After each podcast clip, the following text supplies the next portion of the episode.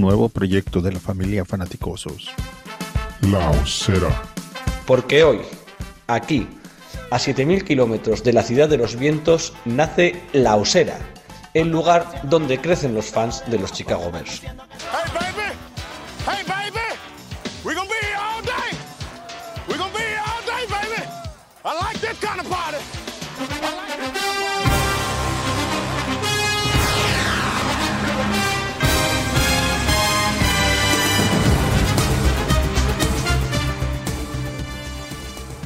Ahí estamos. Vamos ahí, porque después de una semana ha habido, ha habido, ha habido un poquillo de drama. Apostar por la canción y por tu ADN o adaptarte un poco a las nuevas tendencias de la liga. Confiar en alguien con experiencia demostrada o apostar por un talento que está sin comprobar. Una persona brillante eh, en un entorno que no luce mucho o una persona que no sabes cuánto luce en un entorno brillante. ¿Atacar o defender? Estas son algunas de las preguntas casi filosóficas, podríamos decir, que los Chicago Bears se han tenido que contestar, esperamos, en, en las, últimas, en las últimas semanas y para las que ya tenemos respuesta. Respuesta en nombre de, de tres nombres propios, que son Ryan Pauls, Matt Everfluss y Lut Gessi, que serán los encargados de comandar este equipo, esperemos que hacia un segundo título de la Super Bowl. Hola, ¿qué tal? Yo soy Sergio García, bienvenidos a La Osera de nuevo, el lugar donde crecen los fans de los Chicago Bears. Bienvenidos a este tercer episodio en el que ya hemos tenido un poquito más de tiempo porque reconozco que a estos chicos la semana pasada les pilló el toro, como decimos por aquí por aquí por España por completo. Ya hemos tenido un poquito más de tiempo para conocer al nuevo staff, hemos tenido también una rueda de prensa para, para verles, para hablar, para saber cuáles son sus, las intenciones que tienen de cara al equipo. Así que vamos a ir saludando a la gente. Igual se, tenemos algún, algún invitado más que se suma a la osera según vayamos hablando. Dar la bienvenida también a toda la gente que, que está en los diferentes chats. Ya nos ha saludado Carlos y, y Antonio Ganses.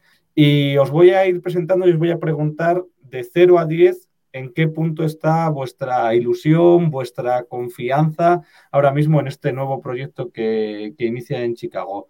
Mario Peña, comienzo contigo. Muy buenas, ¿qué tal va todo? Muy buenas, pues aquí estamos. Estoy, estoy encerrado porque di positivo hace un par de días en COVID. Estoy bien, estoy bien, si no, no, no estaría aquí. Entonces, bueno, mi, mi, mi ilusión está en todo lo alto. A lo mejor es porque estoy febril todavía o, no lo sé, pero vamos, yo de 0 a 10 estoy en un 12 por lo menos. Arribísima, ¿no? Arribísima, completamente. Qué bueno. Eh, McFerner, te vamos a saludar ahora a ti. Eh, de 0 a 10, eh, tu ilusión, tu confianza en este nuevo proyecto que empieza en Chicago. Ilusión toda y la confianza, yo estoy un poco todavía dolorido del corazón de los últimos años. La van a tener que ganar poquito a poco, con trabajo, con acciones, pasito a pasito. Esto es como, como dicen los mayores en la vida. Demuestra lo que dices y valoraré tus palabras. Pero primero, que, oye, el perfil por ahora molón, pero oye, todos nos vendemos muy bien y demás. Ahora, yo quiero verles trabajar, pero ilusión Hablar, toda. hablar es la parte fácil, luego, luego que lleguen los resultados es la difícil. Yo no sé el máster, ¿cómo lo ve, Contreras? ¿Cómo, cómo andas tú de, de ilusión y de confianza? Que, que pueden no ser eh, conceptos similares. Está claro que ilusión tenemos todos. La confianza ya, pues bueno, como dice Mac, hay que ir ganándosela poco a poco. Bueno, pues buenos días, buenas tardes. pa- Y yo estoy un poquito ilusionado, estoy, porque es un nuevo proyecto, porque tiene todo nuevo proyecto, tiene las mismas expectativas para todos, que salgan bien las cosas. Y al final de cuentas, como sea, como quieran hacerlo, esperemos que este sea el staff correcto para que nos lleve a, y nos saque del hoyo en el que hemos estado en los últimos, ¿qué? 12 años, definitivamente. Entonces, eh, pues vamos a esperar que hagan bien las cosas. Vamos, vamos a ser positivos porque merecen el beneficio de la duda. Está claro que, que muchas veces una cosa es el proceso y otra cosa es el resultado, que también se pueden hacer las cosas bien y que salgan mal y hay veces también que se pueden hacer las cosas mal o sin un, sin un criterio muy claro aparente y que, y que, el resultado pues sea, sea positivo. Por ir poniendo un poco encima de la mesa cosas, ya sabíamos, Ryan Pauls de, de, Kansas City llega como nuestro nuevo general manager, ya sabemos alguna de la gente de la que se va a ir rodeando, y hay nombres interesantes como es el de, el de Cunningham, y lo que os pilló justo el otro día a, unos instantes de entrar, Mark Everflus, Defensive Coordinator de Indianapolis Colts, va a ser nuestro entrenador en jefe y lo que hemos sabido en esta última semana desde que grabamos la última usera son los nombres de los dos de los dos coordinadores, tanto el coordinador ofensivo, que me tenéis que ayudar a, a, a cómo se apida esto, cómo se pronuncia, Luke Gessi o Luke Getzi.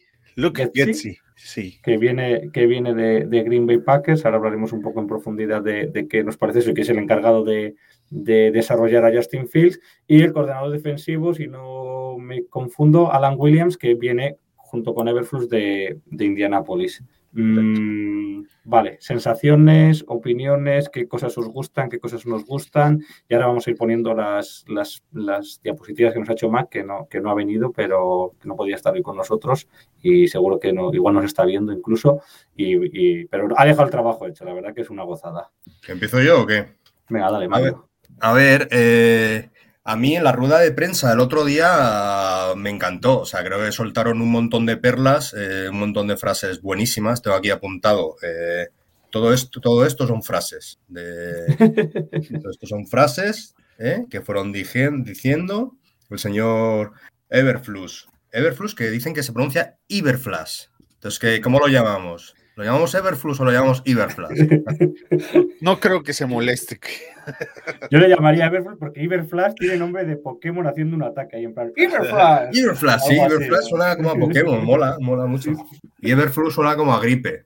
No sé qué es peor, como a gripe eterna. Sí. Eh, a mí lo que me quedó claro es que, que Paul y Everflux parece que, que, reman en la misma dirección, que, buscan los, los, mismos objetivos, que tienen el mismo proyecto de, de equipo en mente, un equipo muy, muy físico, muy agresivo, muy, muy atlético eh, y eso. Eh, hubo una frase de Pauls que me encantó, aparte de la mítica de vamos a conquistar el norte y nunca lo vamos a dejar, eh, nunca lo vamos a soltar y tal, que bueno, que eso está muy bien para poner para subir los ánimos de, de, la fanaticada, pero bueno, no deja de ser eso, un poco marketing. Pero hubo una frase que me gustó mucho, eh, que definió a, a, estos Bears que quiere montar él como duros y violentos. Y a mí eso me gusta, porque creo que es eh, recuperar nuestro, nuestro ADN, que ha sido siempre defensa, carrera, eh, dureza, intensidad. Y, y, me gusta, duros y violentos es un moto que, que me encanta, entiéndase, violencia dentro de eh, los límites deportivos aceptados, es decir, no, no guarrería.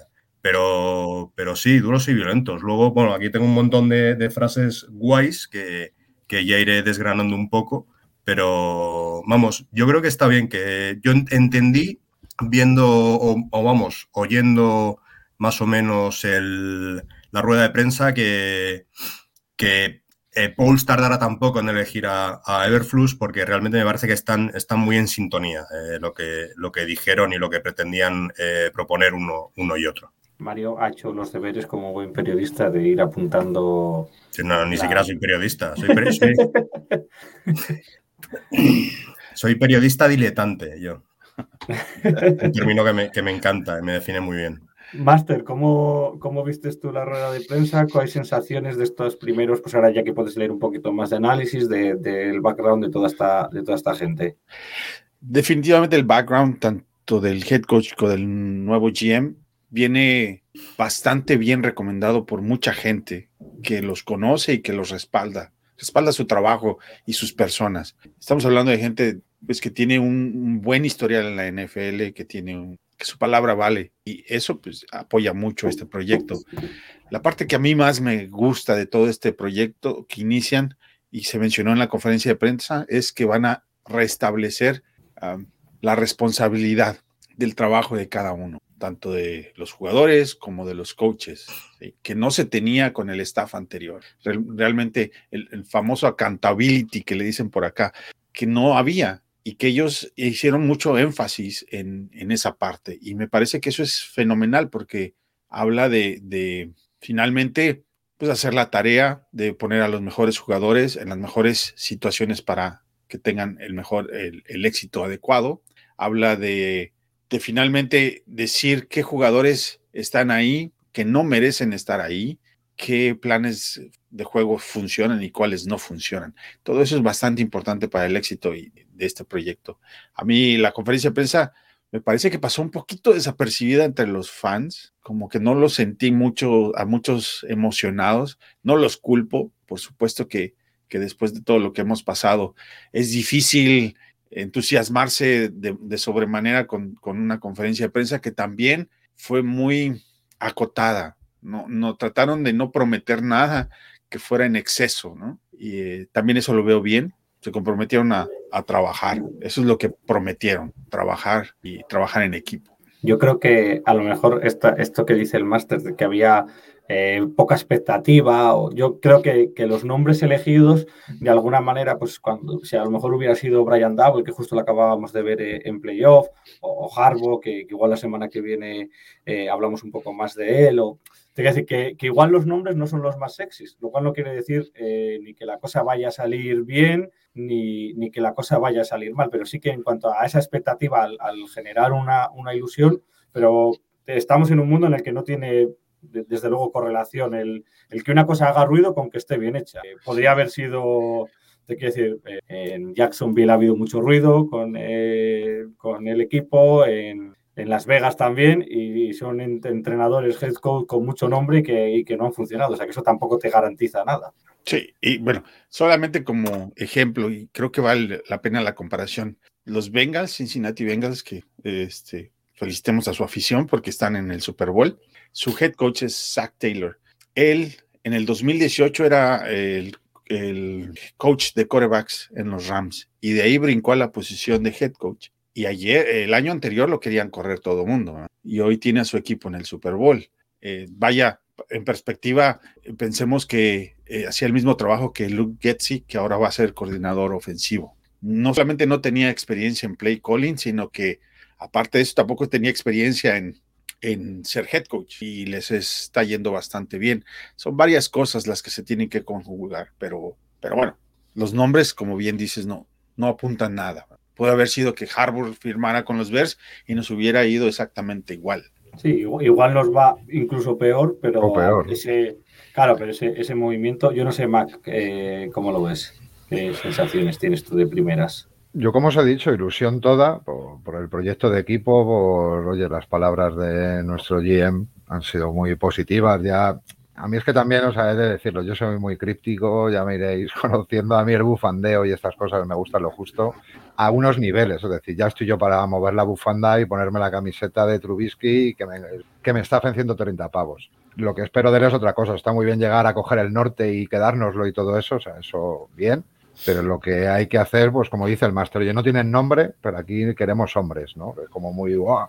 pero es así, o sea, da a trabajar, o sea, porque dices, este hombre ya cantó jugadas, por ejemplo, en Minnesota, ¿no? Eh, por 2012 creo que, yo no le recordaba, pero fue coordinador defensivo de los Vikings y estuvo de, haciendo el play call defensivo, no les fue excesivamente bien, esperemos que haya aprendido, pero digo, bueno, tuvo un año, o sea, vamos a dejarles trabajar. El coordinador ofensivo pues si nos reíamos la semana pasada con el tuit de Sillon Ball de que el nuevo head coach era el que le llevaba el café a Rogers, pues el nuestro, que era un asistente de ese, bueno, vamos a esperar que se ponga a trabajar, que se ponga las pilas, dicen que es un whisper quarterback, lo cual nos va a venir muy bien con Justin Fields y, ya está. Y yo creo que, que, ahora, pues sí, tenemos que analizarlos, de dónde vienen, de qué, qué creemos que van a jugar. A mí, por ejemplo, ya lo comentamos la semana pasada, la duda de qué vamos a hacer con la defensa, vamos a seguir una 3-4, vamos a aprovechar la salida eh, probablemente de algunos jugadores para transformarnos. Está, perdona que te interrumpa, está ya confirmadísimo no. el cambio a la 4-3. O sea, ya lo han confirmado ¿no? varias veces. Esto pues un día. Eso es lo que me genera de... ilusión. Oye, ahora cuando empiezan a salir nombres, posiciones a cubrir, el draft, la... vamos a eso. a ver cómo se mueven, ¿no? Estoy de acuerdo, Mac. El draft, vaya, la evaluación inicial que hagan de los, de los de los jugadores. Por ahí entrevistaron a Bill Polian en ESPN y mencionaba que él ve solamente seis nueces en el equipo, de seis a diez jugadores que realmente son, son los que puedes construir. Y que para que nosotros como aficionados esperemos resultados, tendrían que pasar dos o tres años desde su, desde su punto de vista. Entonces, porque decía, bueno, el, el próximo año los Bears van a ser competitivos, pero no esperen mucho de ellos.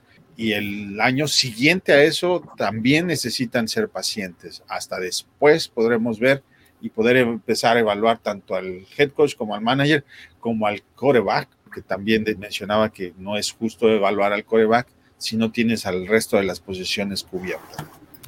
Vamos, si os parece, con, los diseños que nos, ha, dejado. Nos ha dejado los cuatro, GM, eh, entrenador y los, dos offensive. Vamos hablando, el primero es del que más hablasteis el otro día y es el que lo teníamos ya, más claro, o sea que, que lo pasamos rápido. A mí me gustó que dijeron que, que Pauls era la, como la, la, idea de consenso, de esto dentro, dentro, de este Dream Team de cinco personas que, que habían designado para, para, encontrar el General Manager, que era la que todos o la única de las 13 entrevistas creo que, que habían hecho que les había convencido a todos, lo cual, pues bueno, ya es un, un elemento. Sí que tiene esas, esas frases bufanderas de, de, tomar el norte, pero bueno, también esa, esa rudeza, eh, decía que era un hombre que le gustaba que hubiera debate, que, la gente opinara, que, la gente le cuestionara, que yo creo que es algo que ha faltado mucho en la estructura de Chicago, desde arriba del todo, desde, desde Virginia a Ted y, y con, lo, con, los anteriores Matt y, Ryan, también poca gente que se atreviera a, realmente, a realmente cuestionar. Eh, no sé, Mario, si tienes alguna, alguna perla más de las de las de Ryan. Pues perlas, es que perlas tengo eh, mil. Hay aquí una interesante que dijo que iban a construir sobre el draft y que iban a, hacer, a ser selectivos en la agencia libre. O sea, esto está bien, pero esto también nos marca unos tempos, porque nosotros, eh, pues, por ejemplo, el año que viene no tenemos primera ronda por el traspaso a, Justin Fields, etc. dijo muchas más cosas. Eh, sobre. Ah, ah, también eh, hemos fichado al, a un nuevo Assistant General Manager, que es, es, creo que es la primera vez que tienen uno los Bears, y sobre él declaró que, que él quería a alguien que tuviera más experiencia que él en, en este tipo de, de cargos. Ah, Ian Cunningham oh, se llama. Sí, correcto, que también viene con muy buen nombre y, y bueno, con altas expectativas. Eh, sobre Everflux dijo que, que es su pick, que es su elección y de nadie más, que es eh, que, lo ha elegido él. Y. Ah, sobre su forma de juego, dice: Vamos a adquirir jugadores jóvenes, rápidos y físicos. Y lo vamos a ser duros y violentos. O sea, yo creo que ya marca un poco el, el estilo que le quiere imprimir a, a estos Chicago Bears y un estilo que, que cuadra muy bien con la, con la tradición histórica de, de este equipo. Sí, yo creo que en ese, en ese sentido a lo mejor eh, vamos a construir sobre jugadores jóvenes, eh, vamos a construir este equipo sobre el draft. Igual sí que tenemos alguna salida más de la que sería previsible. En, en aras de esas declaraciones podría ser que, que, viéramos alguna, alguna salida de algunos de estos más veteranos sobre los que todavía se puede adquirir. Yo creo que, el, que el, el, mero cambio de, de esquema de, la, de, la, de defensa base que claro, cuando hablamos de 3-4 o 4-3 hablamos de defensa base, que después rara vez, rara vez juega un 3-4 o un 4-3, porque cada vez al, al, a estar en auge el juego aéreo, pues eh, son frecuentes las formaciones con, con, tres cornerbacks en níquel o con cuatro cornerbacks incluso en dime. Así que estamos hablando de la formación base, pero sí es verdad que al cambiar esta defensa base de, de 3-4-4-3 va a haber que hacer ajustes y va a haber gente que, que ya no se adecue y puedan dejar ir y va a haber que, que hacer fichajes. También dijo que la línea ofensiva le parecía flojita. Y como este buen hombre fue, fue línea ofensiva en sus tiempos de jugador, pues es, es de esperar que, que meta mano ahí, intente arreglarla, eh, vamos, de una forma bastante expeditiva. Entonces, bueno, sí, sí, se esperan cambios. Creo que Everflux también fue liniero. Eso no lo sabía. Interesante. Sí, sin llegar ¿no? a, a, a triunfar. Vamos a, bueno, estábamos leyendo aquí un, un, comentario de Carlos que nos, que nos viene a decir pues, que al haber sido de los primeros el equipos en, en, iniciar todo este proceso, y la verdad que sí que es cierto que en una semana ya tenemos eh, el staff al completo prácticamente, que nos puede dar cierta ventaja a la hora de, de ir evaluando prospectos, entiendo tanto de draft como, como de cara a la agencia libre. Y vamos, si os parece, vamos a empezar por, por, por el último nombre conocido, por, por Williams, por el Defensive Coordinator, que ya han dicho, y eso es una de las cosas que a mí me gusta, que Everflux no se va a encargar de llamar jugadas ni al ataque ni a la defensa. No sé si a vosotros os gusta. A mí me, a mí me, parece, a mí me parece bien que, que el, que, el, que el entrenador principal se dedique a, gestionar un poco el partido en su conjunto, a atender a la gente enchufada, a aconsejar, a dar su opinión, pero que pueda estar un poco más liberado de esa, de esa tarea del play call. A mí me gusta que ganen, que, haga el play call el que mejor lo haga y que ganemos. Quiero decir, si es un Andy Reid, bueno, o en este caso un Zimmer y es capaz de montar una super defensa, pues que cante. Yo creo que ahí, bueno, cada maestro tiene su librillo, es la primera vez de Everflux. Como os ha dicho, Alan Williams ya cantaba jugadas en, en Vikings hace ocho años. A ver si, si le va mejor y bueno, si es su responsabilidad la defensa, que él sea el que la organiza en cada momento, reaccionando a lo que posiciona el ataque rival, tiene toda la lógica. Es que soy yo muy escéptico siempre. Vamos, que funcione, o sea, que lo cante y lo cante bien, que es lo importante. Es pragmático, ¿no? Hasta que no vea resultados. No, resultados nada. por ejemplo, a mí me gusta que venga de la secundaria, no sé por qué siempre, oye, cuanto más atrás, ¿no? Si eres un buen entrenador de secundaria y tienes esos conceptos de organizar desde ahí atrás, es una perspectiva nueva, siempre nos hemos basado más en la línea de linebacker. Bueno, a mí, por ese lado, me gusta lo que pasa, lo que os digo, no, no tenemos, no, no lleva 20 años entrenando defensas y no tenemos ese feeling. Yo tengo curiosidad, tengo curiosidad por saber, claro, lógicamente tú vienes a un sitio y quieres tener a gente, a gente de tu, de tu cuerda, porque yo hubiera, digamos, preferido, a mí me gustaba, me gustaba Desai, un hombre de la casa de mucho tiempo, que creo Mm. que este año lo ha hecho mm, razonablemente bien. Y me gustaba, pero también entiendo bueno, esa parte de que al final tú llegas y quieres a, y quieres a tu gente. Te quiere decir que Desai eh, ya era defensive coordinator, este hombre eh, coordinaba una, una, una unidad solo, pero, Pero además, Desai, Desai vino ya con. Vamos, Desai ha estado todo el rato de, de la 3-4. Es lógico que si vamos a cambiar a una 4-3, se cambie un poco también el, el concepto. Este hombre viene de trabajar con, con Everflux en, en los calls, así Sí, que sí. estamos seguros de que le conoce y que se lo ha traído él a posta porque era el que le gustaba. claro que es. En el caso del coordinador ofensivo podemos tener más dudas, pero en el caso de este no. O sea, es el tío que a él, que a él le gustaba y, y se ha traído eh, varios de su, de su staff en calls, no solo a él, él también al, al- Hombre, hola Vero, ¿qué tal? También al entrenador de linebackers, lo ha traído de calls y, y alguno más. Entonces, bueno, pues son gente que, a la que conoce muy bien y en la que hay confianza. Entonces, eh, yo creo que no, en eso no tengo ningún problema. Sí, y el tema de que no vaya a ser play calling ni a la ofensiva ni a la defensiva, pero también aclara que va a estar muy involucrado en la planeación del juego, tanto a la defensiva como a la ofensiva, que es ahí donde creo que el head coach tiene que hacer realmente su trabajo. A la hora del juego es simplemente ejecutar lo que trataste de hacer durante la semana, durante tus campos de entrenamiento, donde das resultados, ese trabajo que ya hiciste. No esperemos que hagan cuando a mí escucho y me dicen, es que no hace ajustes. Bueno, si hiciste un buen trabajo en la semana, pocos ajustes necesitarías hacer desde el punto de vista de, trabajo a la hora de hacer la ejecución en el campo de juego. Entonces, vamos a esperar.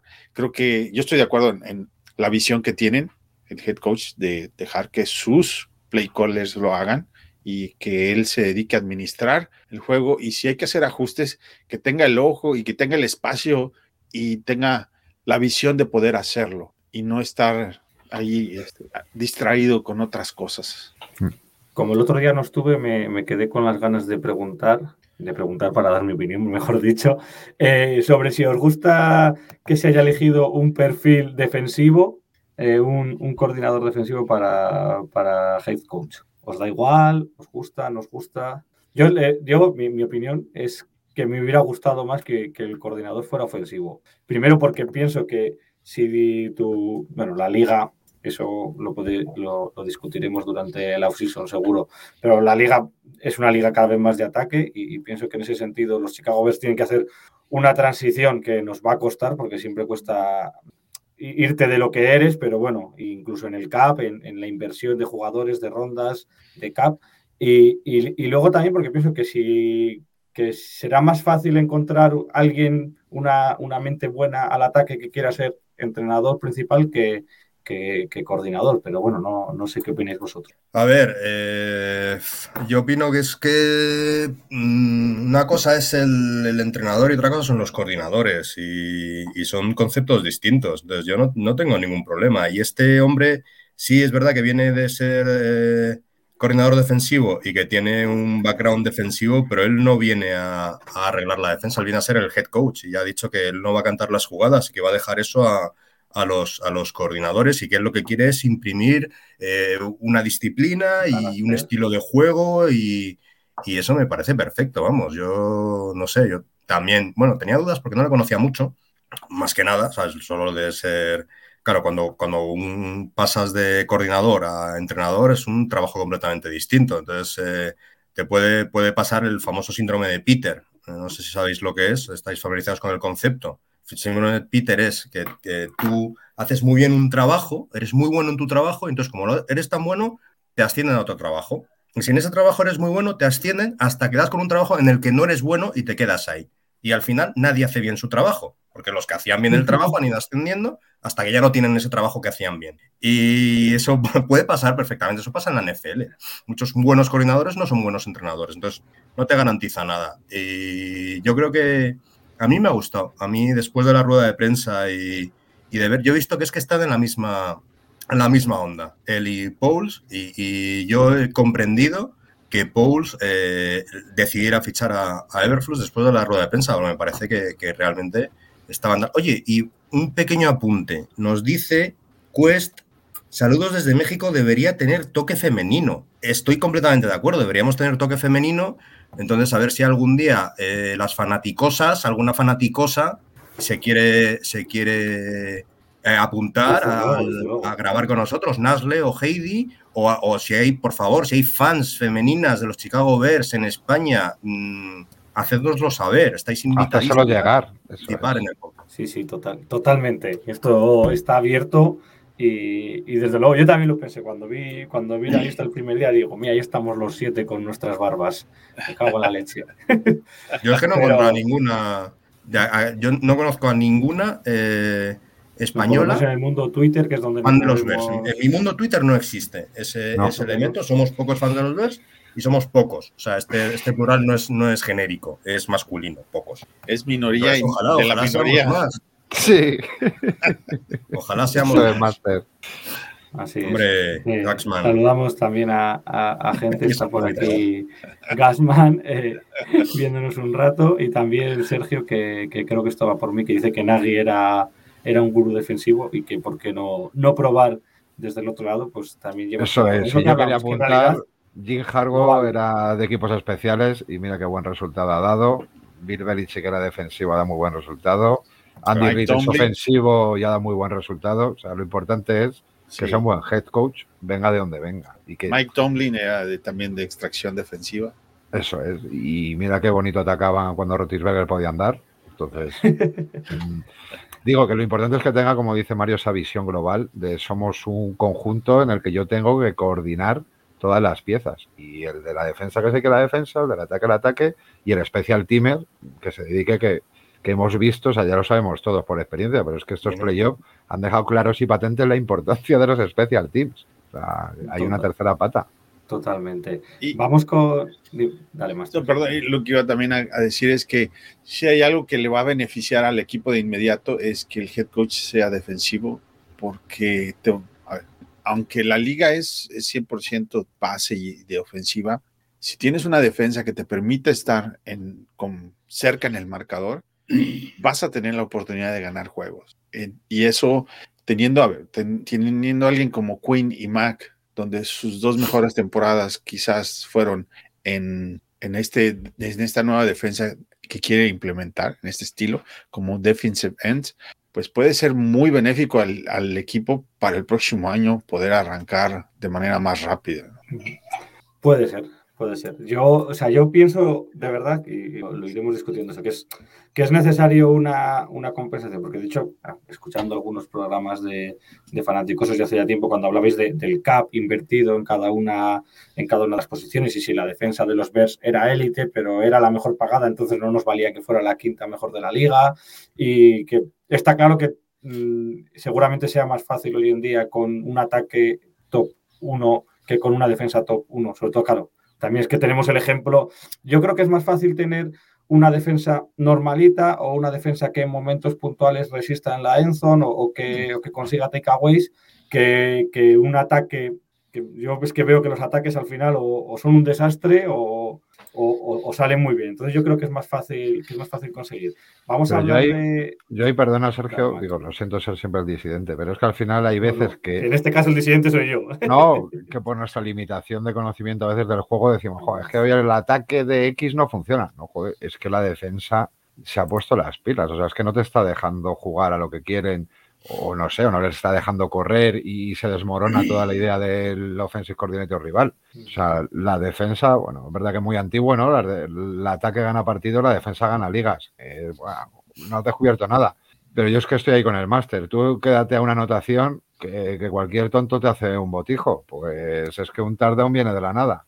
Y además, Bueno, bueno. ahora que, que se acerca la, la Super Bowl, eh, sí, sí hemos visto que ya cada vez la tendencia es a, a mejorar los ataques y a que sea un juego más ofensivo tal y cual, pero yo no he visto ganar una Super Bowl a un equipo con una mala defensa todavía. No lo he visto. El año pasado ganaron los Buccaneers, que eran la mejor defensa de la liga. Este año los Bengals tienen una buena defensa y los Rams ni te cuento. Y así, y así. Los Patriots, que han ganado mil veces, pues sí, mucho Brady, mucho tal, pero tenían buenas defensas. Siempre. Y los Seahawks y los Broncos y etcétera, Y el etcétera. mejor ataque, yo creo que todos tenemos claro, o, nos parecía, los fuegos artificiales de Kansas. Y vengas la segunda parte, le remonta por la defensa. Correcto, claro, claro que sí. Entonces yo creo que, que lo de que la defensa gana campeonatos no está tan, tan desfasado como quieren, como quieren hacernos ver, Mm. como, como la gente dice en general, ni mucho menos.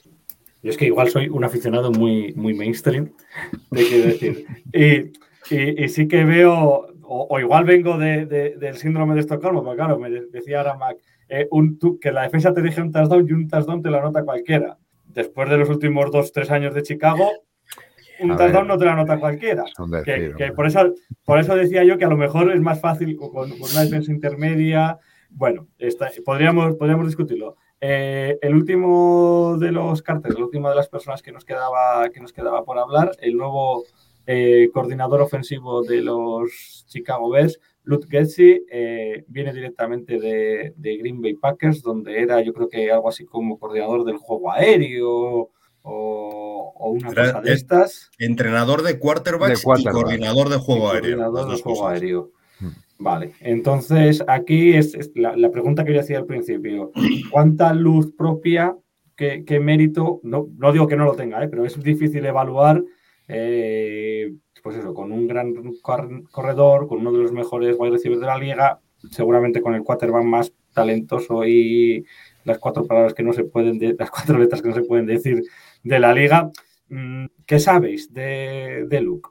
Yo lo que he escuchado es que tanto Aaron como Aaron Rodgers, como Devante Adams, como Aaron Jones, todos están llorando la partida que se hayan desprendido. Ellos lo veían como el próximo um, coordinador defensivo, eh, ofensivo de, Green Bay Packers. Era el paso natural para ellos y para el equipo en general. Entonces, al verles, al haberles robado esa pieza, ellos sí sienten esa pérdida como jugadores, lo cual pues puede ser muy, muy benéfico para, para la manera en cómo puedan desarrollar a, Justin Fields, que ese es, a final de cuentas, es el éxito, la piedra angular de todos, de todo este staff, es, es esa. Si Justin Fields puede o no puede dar ese paso, como al estilo Joe Burrow. Pues sí, yo lo que he oído es más o menos eh, lo que decía el máster. Eh, sí he oído declaraciones de, de Ada, de Rogers, entre otros, eh, bueno, diciendo que no, que no quería que, que se fuera. Lo cual, bueno, pues, pues hablando de una persona no sea ni con sus propios padres, Hmm. pues eh, está bien. Justo está lo que iba a decir, si ha sido capaz de torear con Rogers y esos egos, lo tiene medio hecho con Justin Fields. Sí.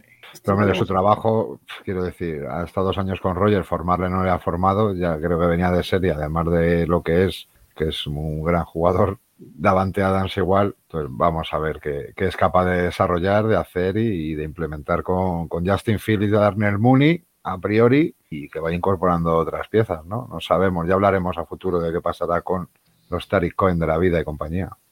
Sí, porque por ejemplo Hugo aquí ya nos dice que ojalá le consigamos dar un, un wide receiver uno para, para ese desarrollo. Seguro que en, en, en off-season y una de nuestras ideas también es tener aquí invitados, eh, gente que, que nos pueda eh, aportar su punto de vista de los verdes desde fuera y, bueno, pues por ejemplo, saber qué necesita un, quarterback para, para desarrollarse o cómo, o cómo lo podríamos hacer.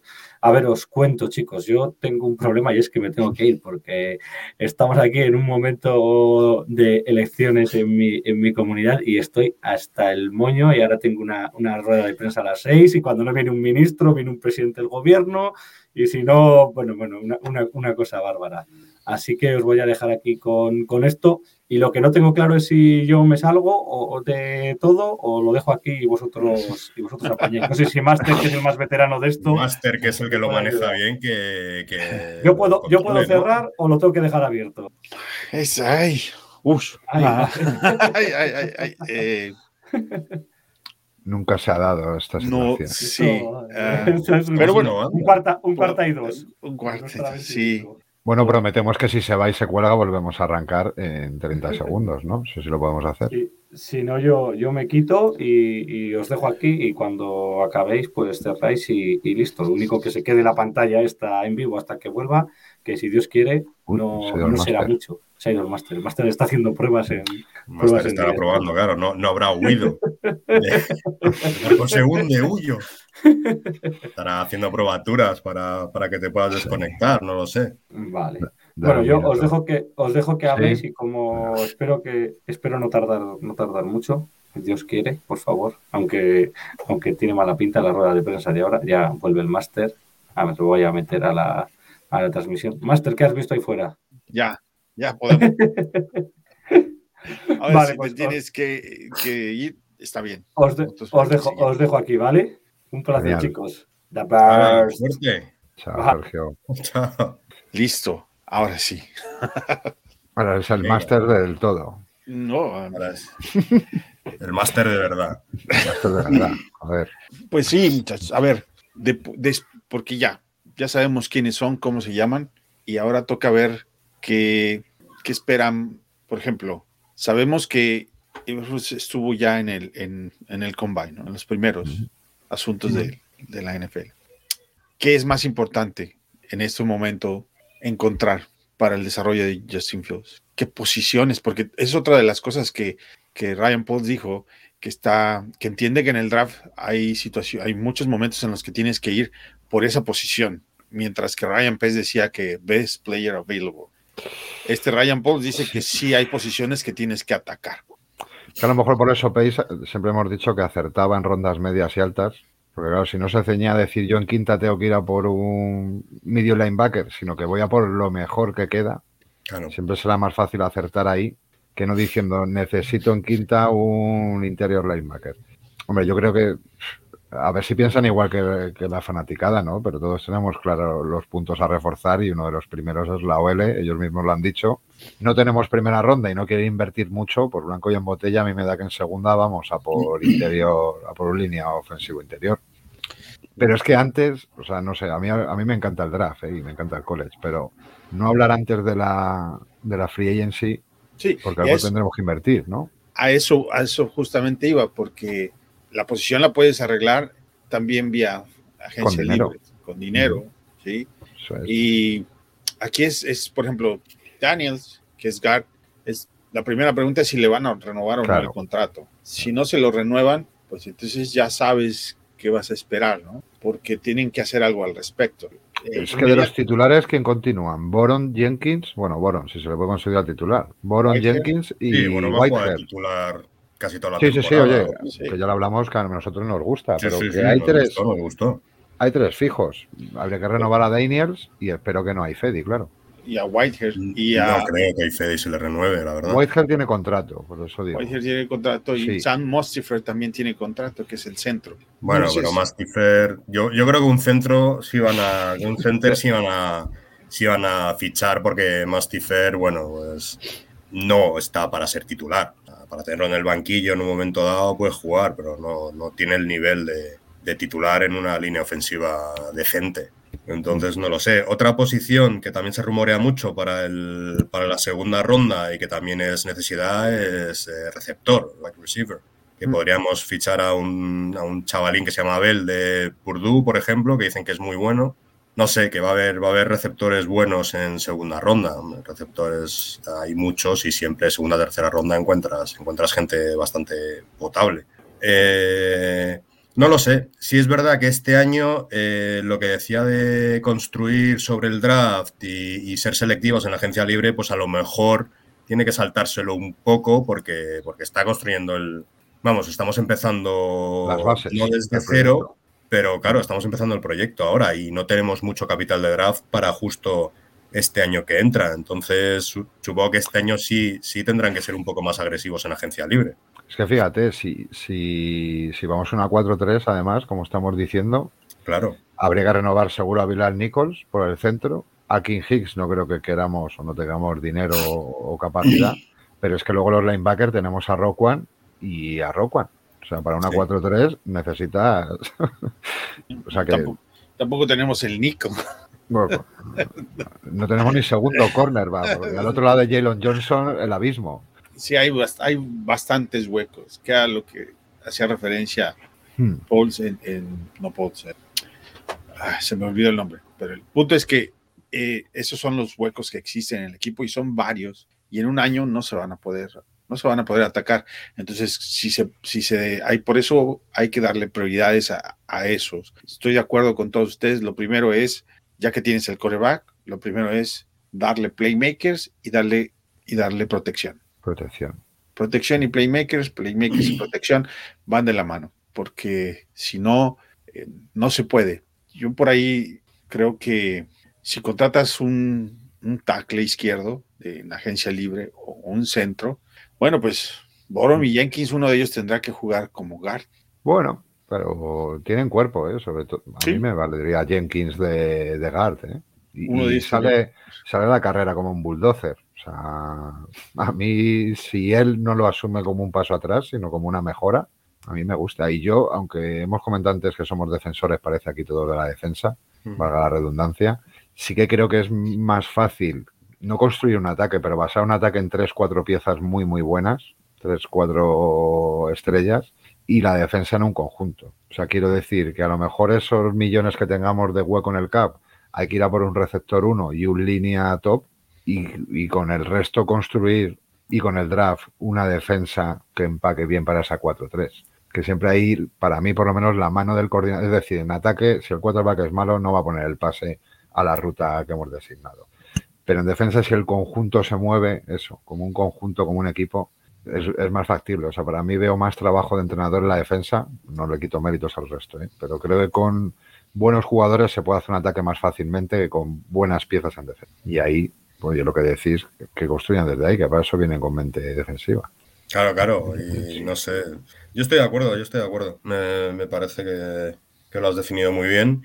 Y además no tengo dudas. Y viniendo Everflux de background defensivo y habiendo cogido los hombres, sus hombres de confianza para manejar todo el asunto, no, no me crea mucha duda que, que se va a volver a construir una buena defensa. Además, con, con Roquan Smith, que es un tío buenísimo sobre el que, sobre el que construir, no sé, tenemos ahí ya claves que van a eh, jugar piezas clave en, en cada uno de los distintos niveles de la defensa que, que van a hacer más Exacto. fácil que, que todo funcione. Tienes a Mac, tienes a Roquan, tienes atrás a Jalen Johnson, Claro. sobre los que basarte. Incluso a ver si con un poco de suerte pod- podemos recuperar a, a Eddie Jackson, que tuvo un par de años realmente buenos y lleva un par de años muy mediocres, pero, pero yo creo que la calidad la tiene y que si, si este tío es realmente un buen head coach y, y un motivador y tal, pues a ver si puede recuperar a Eddie Jackson. Y tenemos también además, él es de secundaria, o sea que tendría que, Claro, claro, que claro. venirle bien un tío como él, como el antiguo de Jackson, es verdad. Sí. Y aquí está, sí es cierto lo que menciona Gax. Andrew Janoko. es el próximo QB coach Ah. de los Bears.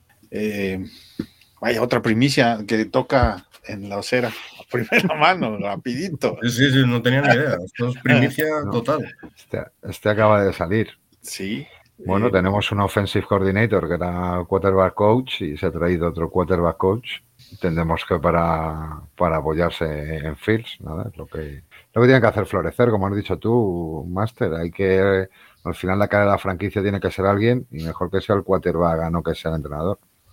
Ahora, este muchacho, Andrew Janoko, él estuvo pues casi toda su carrera en, en los vikingos como eh, asistente del coach de línea ofensiva, luego estuvo como coach de receptores en el 2020 y después de ahí pasó del 2021 hasta el hoy como el coach de corebacks, que con el tema de, del coreback de los vikingos se, se divide la opinión si es, si es bueno, si no es bueno, y en fin.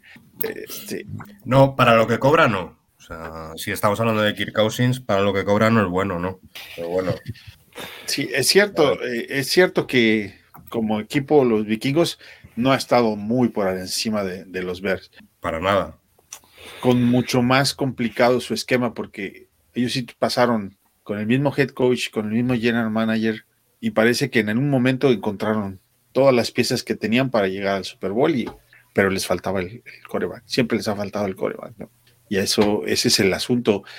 Bueno, démosle el beneficio de la duda, pero no sé qué tanta experiencia realmente tenga como QB coach. Pues ¿Qué como tanto QB puede ayudarnos a, a desarrollar a Justin Fields? pues como Bueno. co- quarterback coach muy muy poca, bueno, porque aparece que también en Mercy Sharks, que entiendo que sería un instituto, y control coach en Tampa Bay y en Rutgers asistente, pero de quarterback que yo encuentro únicamente lo que has mencionado, un año en Minnesota. Sí. Es verdad que en el 20 fue de receptores, vamos a quedarnos con eso, ¿no? Que estuvo el buen año de Jefferson y Thielen. Y, bueno, y buenos, buenos receptores. Minnesota, Minnesota ha encontrado muy buenos receptores. Es fantástico el ojo que tuvieron para receptores. Y si los pudieron desarrollar, porque todos han podido dar muy buenos resultados, bueno, pues Sí, dejaron salir a Dix para coger a Justin Jefferson y vamos, el cambio le salió de maravilla, ¿eh? sí. Yo creo que sí. Pues eh, aquí la gente, vamos a seguir saludando a la gente. Vamos a ver qué dice El Corsa Estrellas. Uh, Sergio Mayorga. Si buscas playmakers, que sea como mi opinión, igual es más fácil encontrarlos en la agencia libre, porque en el draft no deja de ser prospectos Lógico, claro. Seguro. Estoy Estamos de acuerdo. acuerdo, todos. Totalmente. Vamos a poner un receptor uno a la, a la agencia libre. Bueno, Sí, sí, bueno, este año hay, hay, hay mucho nombre muy gordo, ¿eh? O sea, empezando por Devante Adams, que es un poco el, el sueño húmedo, porque eso sí que sería un palazo tremendo a, a los Packers. Pero Godwin, Gallup, eh, Calvin Ridley, hay, hay nombres importantes ahí, ¿eh? Sí, Ojalá nos hagamos con alguno. y Godwin puede ser una- un nombre muy interesante porque Tampa ahora pudo sostener un segundo año más toda su ofensiva junta, pero es normal que ahora tengan que de- deshacerse de varias cosas. Ahora tienen que decidir si absorber el cap de la retirada de Brady este año o el siguiente. Mm, yo, sinceramente, creo que lo absorbería directamente este año, porque sin Brady, es que a quien, o sea, depende también del, del quarterback que fichen, pero ya no van a optar a seguramente a ser, a ser candidatos al título. Entonces, eh, quizá para ellos sería mejor absorber ya directamente el cap este año, dejar, dejar ir y empezar a, a reconstruir un poco, ¿no? que, que tienen que escoger si se quedan con Mike Evans o con Godwin, Claro, claro. Y si al que dejen ir, cualquiera de los dos es una excelente, excelente opción para nosotros. creo que lo único que no queremos es Allen Robinson, ¿no? Que también va a agencia libre, me parece. El pájaro. Ojalá no le haya enseñado a colocarse atrás del guard, dice Gax. Sí, para los que no vayan a leerlo, Master, léselo, por favor, la gente que no se pierda ese comentario. Sí, el- pasa por el tema de en un juego, Cook Cousins se pone en el debajo del centro, pero no, es- no era el centro, No el, era el guard, centro, el guard del lado derecho. Y el guard estaba tan. es que tú te imaginas al tipo que le mete la mano por abajo y el guard brinca y se le queda viendo. Y, y el, el running back le, le dice a Cousins que no es el, es El la otro, el otro. correcta, que es el otro. Ya final del juego era que. Sí, sí, el último no lleva ni minuto. 15 años en la liga, ¿eh? Ojo. Sí, es mucho, es mucho. Y luego tiene la osadía de, de decir que el problema en Vikingos no, no es Cousins. Es, no es el único problema, pero es parte del problema. Antonio Brown, ándale, sí. No, no, serio. Antonio Brown anda libre y va a andar libre mucho tiempo. Sí. O sea, el hombre va a estar ahí de vacaciones en Nueva York durante los próximos X años. Es increíble el caso de él saliendo de Pittsburgh. Se perdió, dejó de ser. Es increíble el poco mérito que se le ha dado a Mike Tomlin de tener en el mismo vestuario a, a Le'Veon Bell, Antonio Brown, Rotisberger y compañía, y que nos pareciera que eso era el país de la piruleta. ¿eh? Sí, Pero yo soy, yo soy de la opinión de que Antonio Brown en, en los tiempos de Pittsburgh, al menos al principio, era normal y fue a raíz del, del choque este brutal que se queda, que se queda, que se queda, que ese chaval no se ha recuperado de, de ese choque. Estoy convencidísimo de eso, ¿eh? o sea, es que ha ido a peor. sí.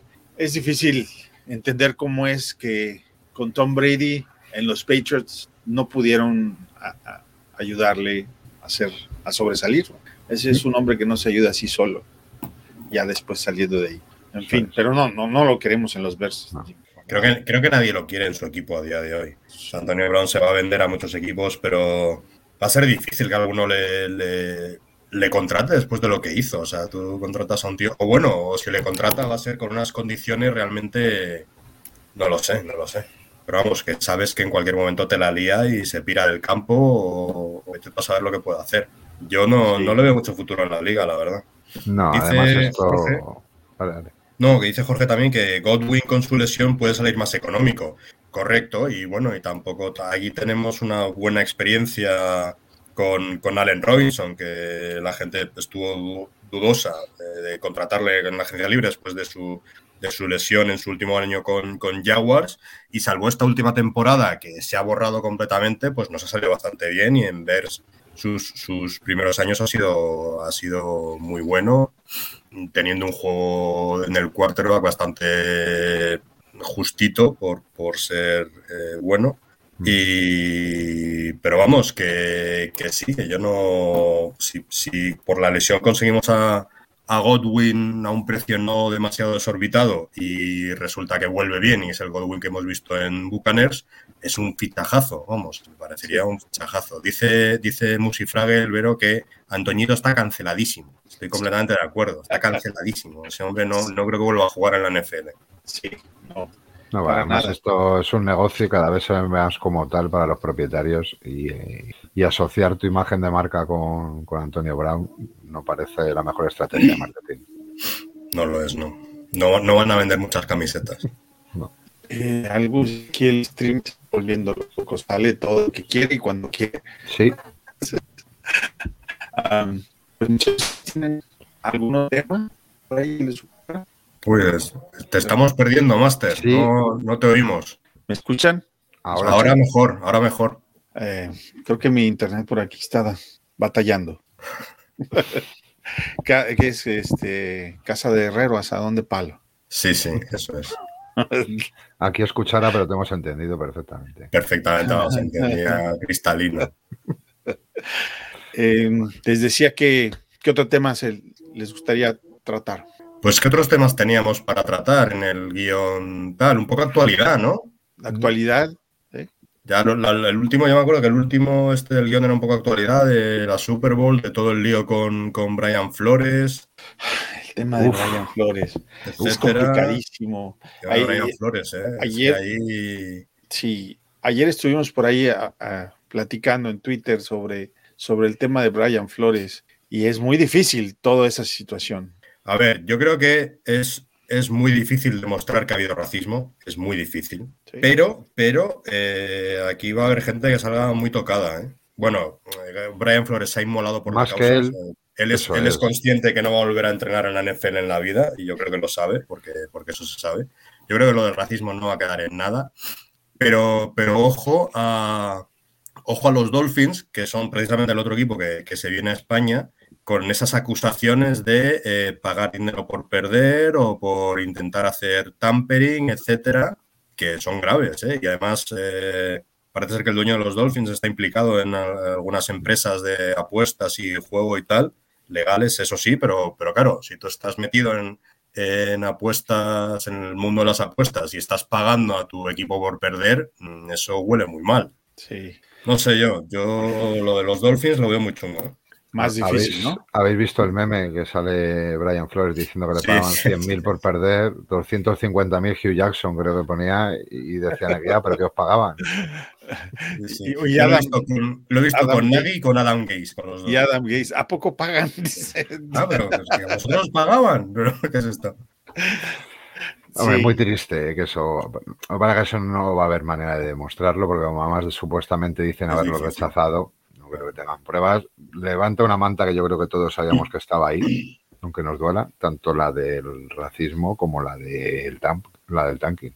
Es que lo del tanking es, es un poquito más, mm, creo que más escandaloso porque implica apuestas, ahora que la NFL tiene las relaciones con casas de apuestas, relaciones comerciales, eso no, no puede ser, es, es, es motivo hasta de cárcel.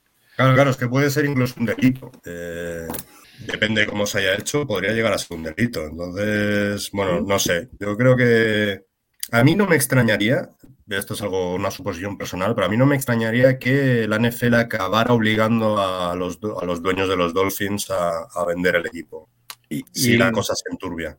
Lo, lo, una- un dato muy asombroso es que el, el dueño de los delfines es una de las personas que más ha apoyado con dinero y con proposiciones a la liga eh, tener, ser más inclusivo, tener menos discriminación. Entonces, digo, eh, por un lado, A ver, y también es cierto, Máster, o sea, digo, aquí no vamos a defender a nadie, mucho menos a este señor pendiente de que sea condenado, pero eh, el contrato a un entrenador negro. sí, y un, O sea, y un GM. Sí, sí, no, no, Claro, sí, sí, o sea- con los Dolphins no va lo de racismo. Claro, es- Dolphins ¿sabes a lo que va va? el otro, la otra parte. Ahí es donde quería llegar, o sea que al final cada uno, co- o sea, cada uno coge, al final son dos problemas endémicos. eh, Sí. Que es verdad que este señor ha venido a denunciar en una sola persona y que, como bien dice Mario, yo creo que se ha inmolado, o sea, su figura se ha evaporado, a no ser que llegue un, un propietario de raza negra y diga, "Oh, esta va a ser mi bandera, que, que todo puede pasar. Pero no hay ninguno de momento en la NFL. No existe esa opción. Y yo que, oye, ojalá le llegue y tenga su oportunidad. Ojalá, ojalá, pero no hay. Pero que mientras es verdad que él se ha quemado por la causa. O sea, que ese es el tema. No, yo trato de no usar la palabra, este, o sustituir la palabra de racismo por discriminación, porque el tema más grande en la. NFL es discriminación. No tanto es, es- bueno, no creo, racismo es muy grande y, y es también una palabra quizás mu- muy, insultante, ¿no? A veces. Mm. Y Bueno, pero todos sabemos que ahí al final son relaciones muy endogámicas, es decir, eh, Mm. lo tenemos con el propio Sanahan. A lo mejor Sanahan nunca hubiera llegado ahí si no hubiera sido el hijo de, lo cual no quiere decir, pero al final son círculos muy cerrados eh, que se conocen y demás, que quizá por eso se metieron las normas estas de la Rooney Rule y demás, pero demostrar este tipo de cosas son imposibles. Y lo de Claro, Rooney, lo al principio. cuando lo instituyeron había tres, tres eh, head coaches afroamericanos Ujú. eh, y años después, ahora solamente, hoy en día hay uno solo, que no ha ayudado en nada. O sea, la parte, No. de la, Ujú. la parte sigue exactamente igual. Y, y co- comentábamos con Rubén de, de ahí de Zona Gigantes, no es apuntar o señalar a la institución de los Giants como gente racista, porque definitivamente es- no estamos ni en posición ni en lugar y es, injusto, eh, no sé, no es, no es ese el tema. El tema es, No, es un tema para nada.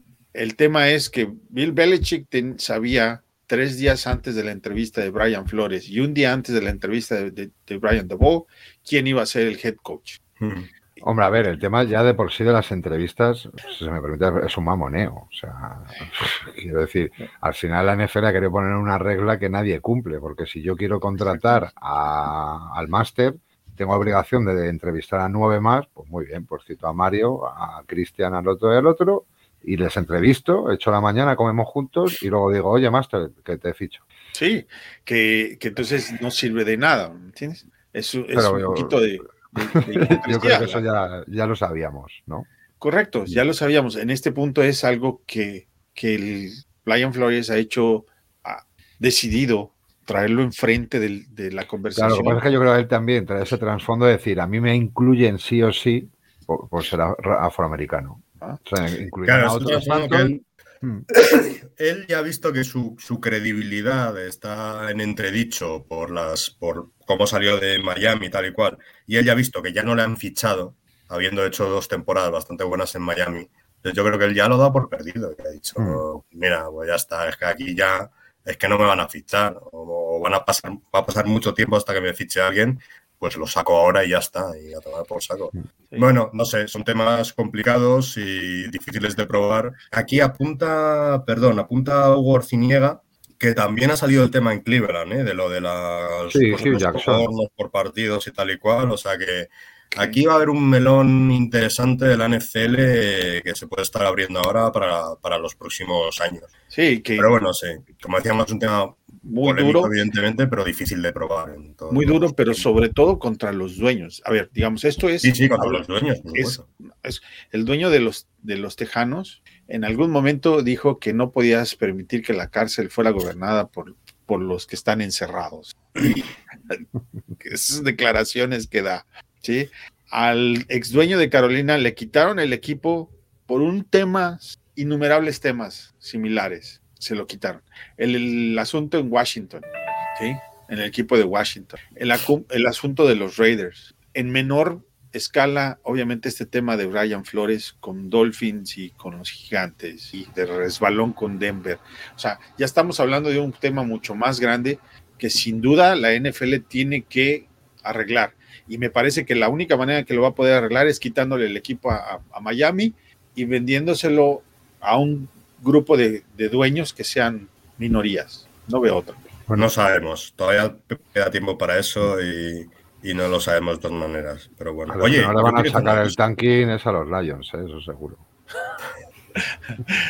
Pero bueno, sí, ahí dejamos ese Eh, tema. eh, este, año, este año hay USFL, este año tenemos otra liga nueva en primavera. A lo mejor Sí. Brian Flores, pues ahí le va mejor, o si no, se supone que para el año que viene vuelve la XFL con el comisionado de Rock, Dwayne Johnson, que Sí. también Es verdad, ¿cierto? se lo paró el COVID, es ¿no? una persona racializada, entonces bueno, yo espero que Brian Flores, aunque no tenga espacio en la, desgraciadamente parece que, que no que no vaya a tener espacio en la, en la NFL, cosa completamente injusta y tal, pero bueno, que, que espero que, que yo qué sé, yo espero verle en la XFL dentro de un par de años o la USFL en primavera. No Ojalá. recordemos que Kaepernick le ganó su demanda a la NFL.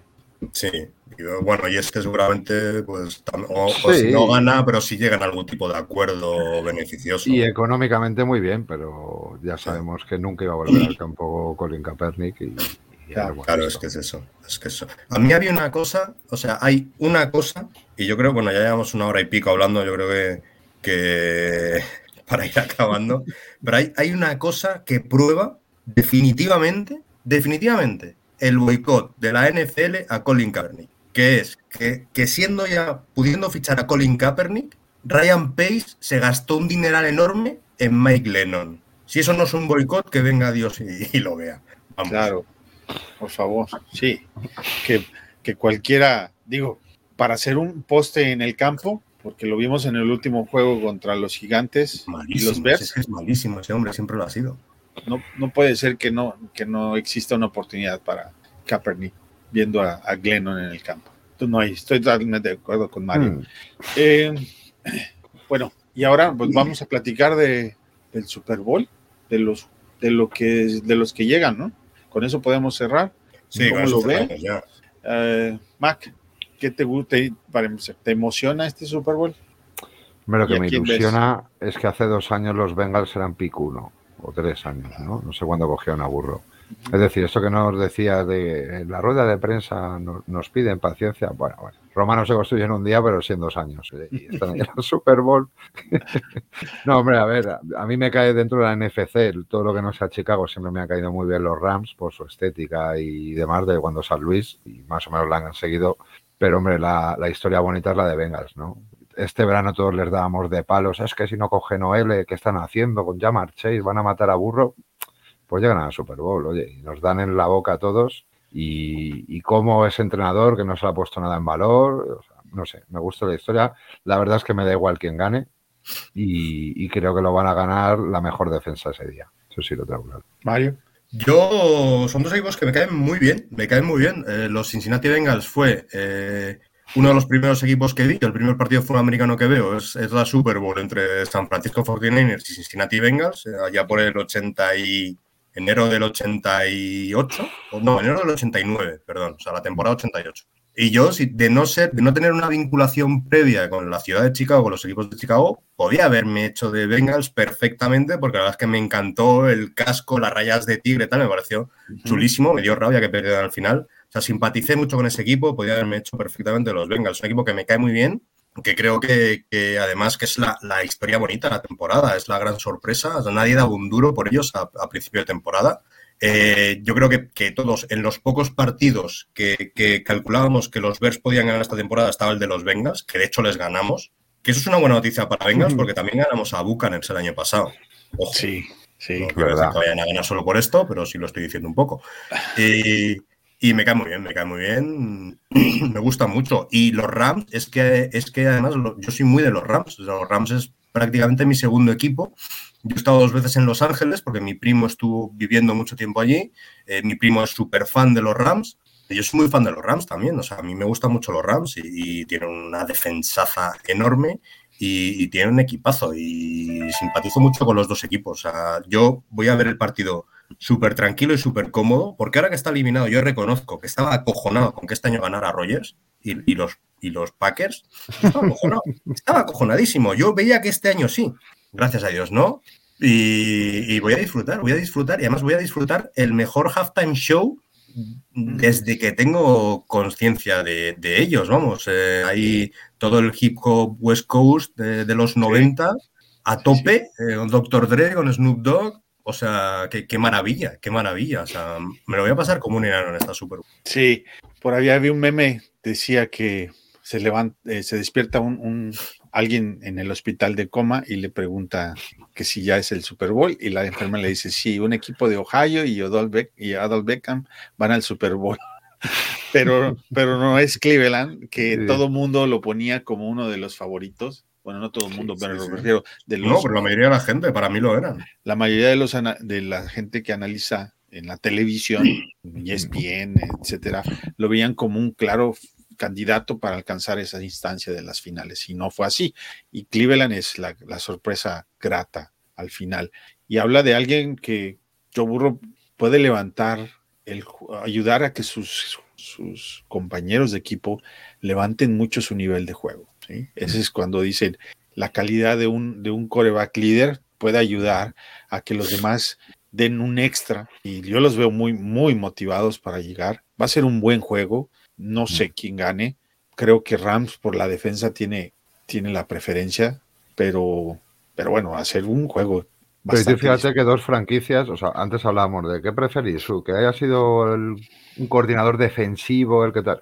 Pues tú fíjate, aquí tienes dos modelos de llevar una franquicia totalmente opuestos. Uno totalmente uh -huh. basado en el draft, los tres ¿Sí? últimos dos años y algo de agencia libre, sí, Hendrickson y demás.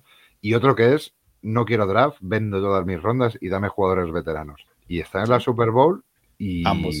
O sea, no, para mí no hay un modelo acertado, es, es no hacer hay, las no cosas bien. Claro, es hacer las cosas bien. Y, y, además uno con un head coach con trasfondo ofensivo, otro con trasfondo... Eso es. O sea, no, no tiene nada que ver. No uno de la New Era que viene pagando a London. Bueno, pues claro. es su modelo y lo aplica bien. O leer, mira Von Miller y Odell Beckham. ¿Qué les iba a decir a principio de año? Bueno, Odell Beckham cuando salió de Browns. Pues ahí están. Y los otros no, los otros a base de, de ir formando. Sí. Y, y, ahí están los dos. Y eso es lo que tenemos que ver, que lo que hay que hacer es las cosas bien. Sí. Nada más. Uh, los Rams no tienen primera ronda hasta el 2024. Hasta 2044 creo que no tienen. Pero no les ha hecho falta tampoco. Se ha ido tampoco bien, les ha hecho falta. Luego tiene una segunda y cogen a Tutu Atwell, o sea que tampoco ahora se van a volver locos. Que no juega, además. Tiene Tutu Atwell, lo, lo, dejan ahí en el, en el practice squad todo el puto año.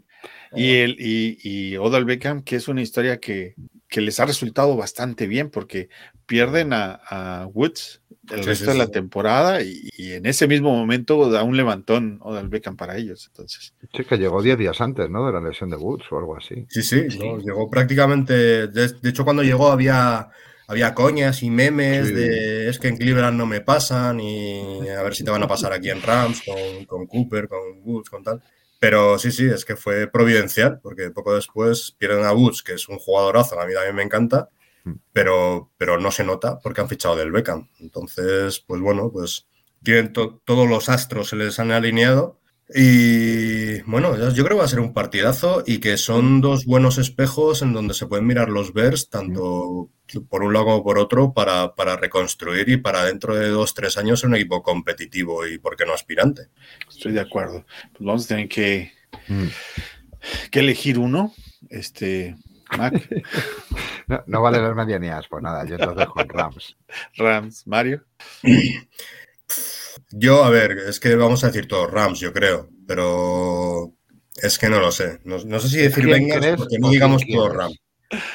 No sé, Yo, vale, yo- a- yo- no, yo diría Rams también, pero creo que va a estar mucho más igualado de lo que, de lo que parece.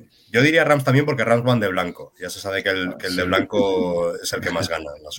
Yo creo que va a ser Rams y desafortunadamente, en contra de todo lo que he dicho, que playmakers y que coreback, en este juego creo que Rams, la defensa de Rams, espero que, que realmente pueda hacer la diferencia para, para que puedan, para que ganen. No creo que le alcance a Bengals, a pesar de que es una hermosa historia y que Sí. daríamos todo para que fueran los Bears. también, si es que Sí. a mí me caen de los dos genial y yo quiero que ganen los dos. Porque desgraciadamente eso no se puede.